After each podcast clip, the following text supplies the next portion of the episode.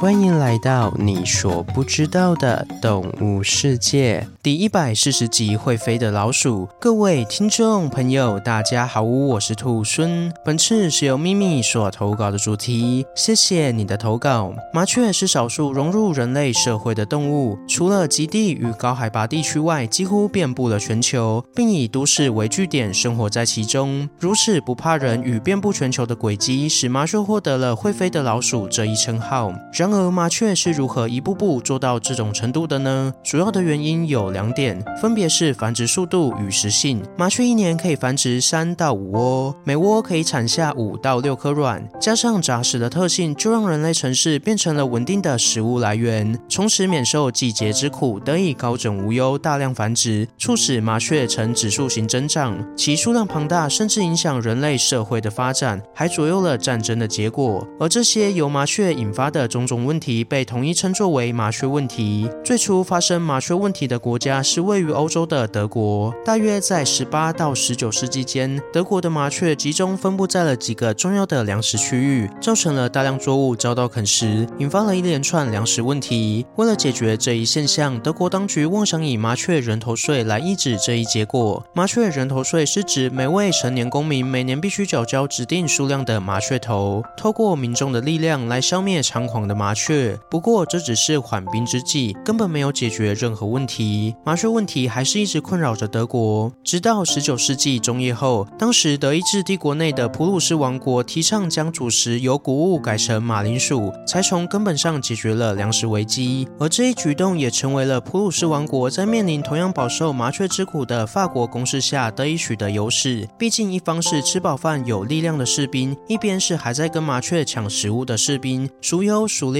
高下立判。然而，麻雀问题不只是西方国家的难题，也是东方国家的灾难。一九五零年代的中国以除四害的口号，预计在七年之内消灭老鼠、苍蝇、蚊子、麻雀等四害。其中前三者都与公共卫生有关，只有麻雀是与粮食问题有关。由此可见，在当时，麻雀可说是全球问题。这让我不禁想到，麻雀会不会是因为太麻烦了，所以才叫做麻雀？好啦，以上只是开玩笑，请各位别当真。只是。在全世界都在头痛麻雀问题时，有一个国家却知足的将麻雀引进国内，它就是美国。在一九五零年代，美国为了解决毛毛虫泛滥的问题，从英国引进了麻雀，认为麻雀是一种食虫的益鸟，可以抑制毛毛虫的大量发生。确实，在引进初期起到了除灭毛毛虫的功效，甚至还维持了十五年之久。为此，波士顿还为立下汗马功劳的麻雀修订了纪念碑。但岂料美国人还是太小看麻雀的力量，在吃饱毛毛虫大餐后，麻雀以惊人的速度繁殖，直接影响到美国本土鸟类的生存。加上麻雀什么都吃的特性，粮食抢夺、墙面破坏等社会问题也逐渐浮现。